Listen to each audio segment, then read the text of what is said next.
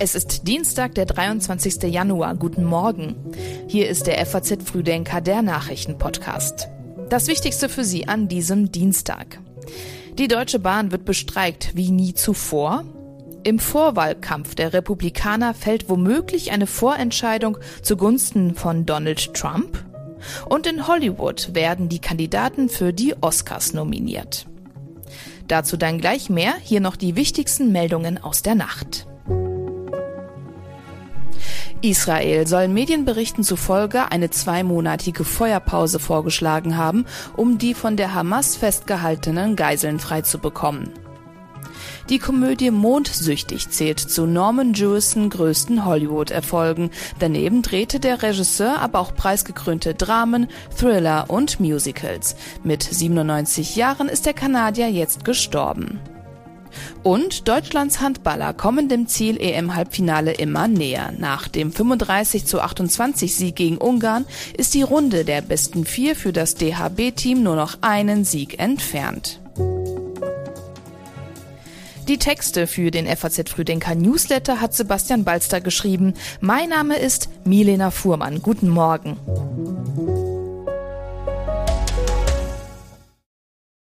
Pendler in Deutschland müssen sich auf den längsten Streik seit der Gründung der Deutschen Bahn einstellen.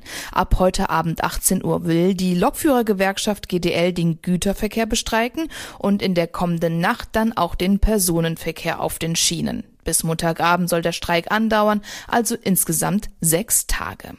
Die Gewerkschaft fordert im laufenden Tarifstreit für ihre Mitglieder eine verpflichtende Absenkung der Wochenarbeitszeit von 38 auf 35 Stunden. Die Bahn hat ein Wahlmodell stattdessen vorgeschlagen, bei dem sich die Lokführer entscheiden können, ob sie ihre Arbeitszeit auf 37 Stunden reduzieren wollen oder eine Gehaltserhöhung bevorzugen. Bahnvorstand und Gewerkschaftsspitzen haben sich zuletzt ziemlich abfällig übereinander geäußert. Der Chef der Lokführergewerkschaft, Klaus Wieselski, hat der Deutschen Bahn vorgeworfen, sie würde mit Täuschungen und Tricksereien arbeiten. Wir können lesen, wir wissen, was dort geschrieben steht und es ist keine Verhandlungsgrundlage zum Einstieg in einen Verhandlungstermin mit der DB. Und Bahnchef Richard Lutz kritisierte die GDL für ihr kompromissloses Vorgehen. Die GDL verschärft den Konflikt und setzt aktuell alles ausschließlich auf Eskalation. Sie bedient sich dabei einer Sprache, die spaltet und aufstachelt. Und deshalb fordere ich die GDL auf, an den Verhandlungstisch zurückzukehren und gemeinsam mit uns an Kompromissen zu arbeiten. Kritik kommt aus der Politik. Bundesverkehrsminister Volker Wissing sagte, er habe null Verständnis für diese Form der Tarifauseinandersetzung. Im amerikanischen Bundesstaat New Hampshire stehen heute Vorwahlen um die US-Präsidentschaftskandidatur an und womöglich könnte dabei schon eine Vorentscheidung zugunsten von Ex-Präsident Donald Trump fallen. Viele Beobachter in Europa macht allein der Gedanke, dass Trump wiedergewählt werden könnte, ziemliche Bauchschmerzen. An der amerikanischen Börse verbreitet das Szenario hingegen gar keinen Schrecken. New Hampshire ist mittlerweile der zweite Bundesstaat, in dem Vorwahlen abgehalten werden. Die ersten Vorwahlen in Iowa hat Trump in der vergangenen Woche für sich entschieden. Danach stieg der Aktienindex S&P 500 auf ein Rekordhoch. Börsenstrategen erklären das zum einen mit der Geschichte. In Wahljahren geben sich nämlich amerikanische Regierungen oft wirtschaftsfreundlich, was die Kurse steigen lässt. Und zum anderen dürften einige US-Firmen profitieren, falls Trump tatsächlich wieder Präsident werden sollte. In seiner Amtszeit zum Beispiel stiegen die Kurse um durchschnittlich 58 Prozent. In New Hampshire ist Trump der Favorit. Nikki Haley ist seine einzige ernstzunehmende Herausforderin. Sollte sie dort aber schlechter abschneiden als erwartet, könnte das den Druck massiv erhöhen, ihre Bewerbung aufzugeben. Die Präsidentschaftswahlen in den USA finden am 5. November statt. Für die Demokraten will der Amtsinhaber Joe Biden wieder antreten. Die NATO beginnt mit den Vorbereitungen für ihr größtes Manöver seit dem Ende des Kalten Krieges. An der Übung sollen rund 90.000 Soldaten teilnehmen. Das Großmanöver mit dem Namen Steadfast Defender, zu Deutsch standhafter Verteidiger, soll von Februar bis Mai dauern. Der Übungsraum erstreckt sich von Norwegen bis hin nach Rumänien. Außerdem soll auch die Verlegung von Streitkräften von Nordamerika nach Europa geübt werden. An den Plänen der Militärs ist zu erkennen, dass die Übung vor allem dafür dienen soll, Russland abzuschrecken. Demnach soll insbesondere die Alarmierung und Verlegung von nationalen sowie multinationalen Landstreitkräften trainiert werden. Und auch die Bundeswehr wird sich nach eigenen Angaben mit mehr als 12.000 Soldaten an diesem Manöver beteiligen und insbesondere die Verlegung von Kräften an die NATO-Ostflanke trainieren. Die letzten NATO-Manöver, die größer waren als die aktuell geplante Übung, fanden vor der Auflösung der Sowjetunion im Jahr 1991 statt.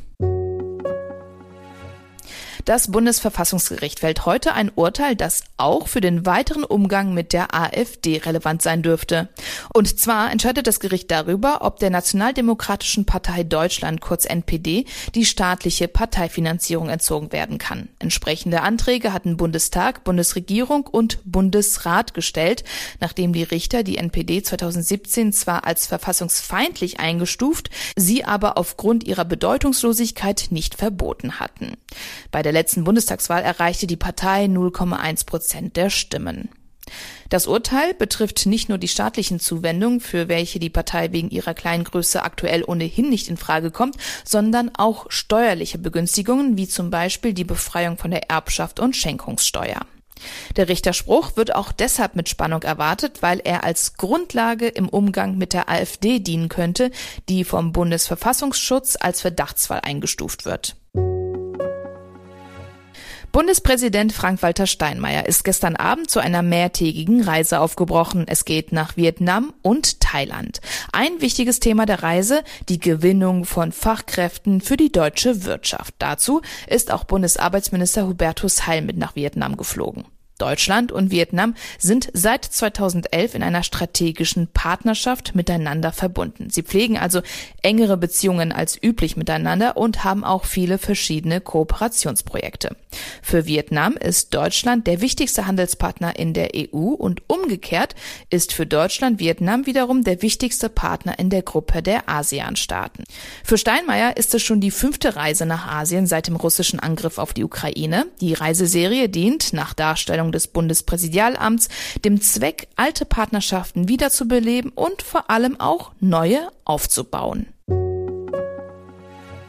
In Hollywood könnte heute dem ein oder anderen ein bisschen der Puls steigen. Der Grund, heute wird bekannt gegeben, wer sich Hoffnungen auf die begehrteste Auszeichnung der Filmwelt, den Oscar machen darf. Zu den Favoriten der Oscarverleihung zählen in diesem Jahr unter anderem Filme wie Oppenheimer, Barbie, Killers of the Flower Moon und Poor Things. Auch den Filmen Anatomie eines Falls und The Zone of Interest mit der deutschen Schauspielerin Sandra Hüller werden Chancen eingeräumt.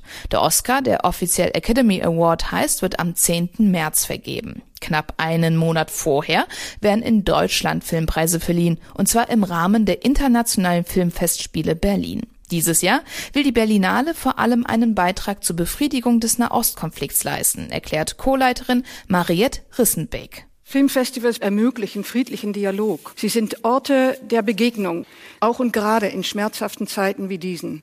In diesem Zusammenhang werden wir ein Panel veranstalten zum Thema Filmemachen in Zeiten von internationalen Krisen. Außerdem werden wir an einigen Tagen das Tiny House zur Verfügung stellen. Ein kleines Haus, was von einem israelisch-palästinenser Team betreut wird, wo Austausch und Verständigung angeboten wird. Die Berlinale findet vom 15. bis zum 25. Februar statt. Und auch darum geht es heute im geschriebenen FAZ Frühdenker Newsletter.